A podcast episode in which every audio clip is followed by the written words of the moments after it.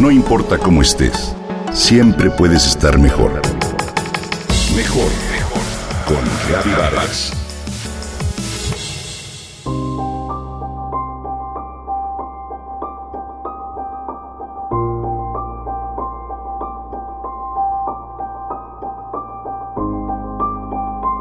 Comencemos con un hecho simple.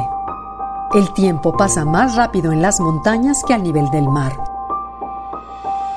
Así inicia el libro The Order of Time del físico Carlo Rovelli, director de investigación cuántica del Centro de Física Teórica en Francia.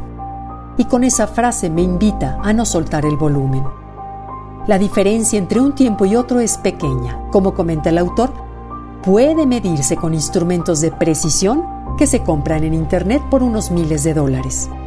Con un poco de práctica cualquiera puede ver que el tiempo se alenta, nos dice Rovelli.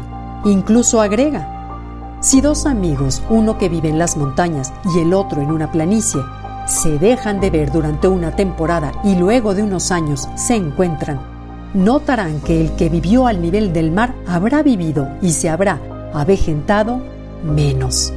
¿Qué tal?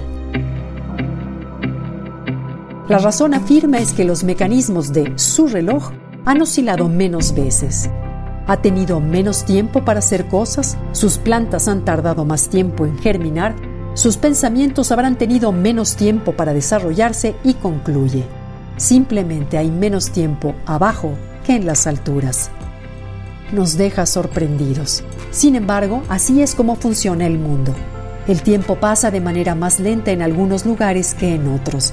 Y vaya si en el mundo entero lo hemos podido comprobar durante esta cuarentena en la que el tiempo se alenta y al mismo tiempo transcurre muy rápido. Pesa como lápida y se escapa entre los dedos como agua. Einstein lo sabía incluso antes de contar con los instrumentos adecuados para comprobarlo. No existe un solo tiempo, cada reloj marcará el suyo. Salvador Dalí, el pintor surrealista, mostró esta variedad de tiempos al pintar su famoso cuadro La persistencia de la memoria en el que por medio de relojes derretidos sobre diferentes objetos representa el tiempo que sucede de manera diferente. En la mitología hindú, el río del cosmos se representa con la imagen sagrada del dios que baila. Shiva, que tiene un rostro con tres ojos destinados a ver el pasado, el presente y el futuro.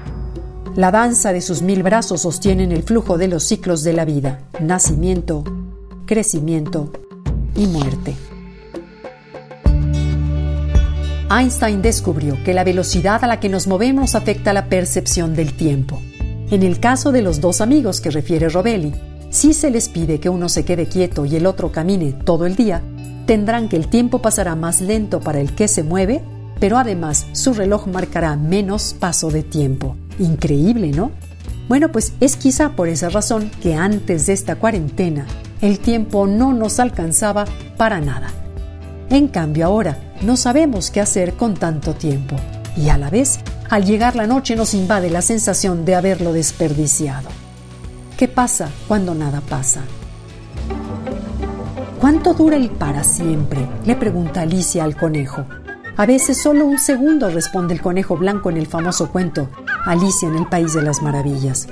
Hay sueños que duran un instante en el que todo parece congelarse por una eternidad. El tiempo es elástico en nuestra propia experiencia. Las horas pueden volar como minutos. Los minutos pueden ser opresivamente lentos como si fueran siglos. Nos dice Robelli quien afirma que la noción del presente, de la hora, no se extiende a todo el universo. Es una ilusión. Es como una burbuja a nuestro alrededor es como localizar el punto donde el arco iris toca la tierra. Crees que la puedes ver, pero te acercas y no hay nada. Entonces, ¿qué es lo que los relojes miden? Tal vez solo representa nuestra acotada percepción de un flujo infinito. He ahí los misterios del tiempo.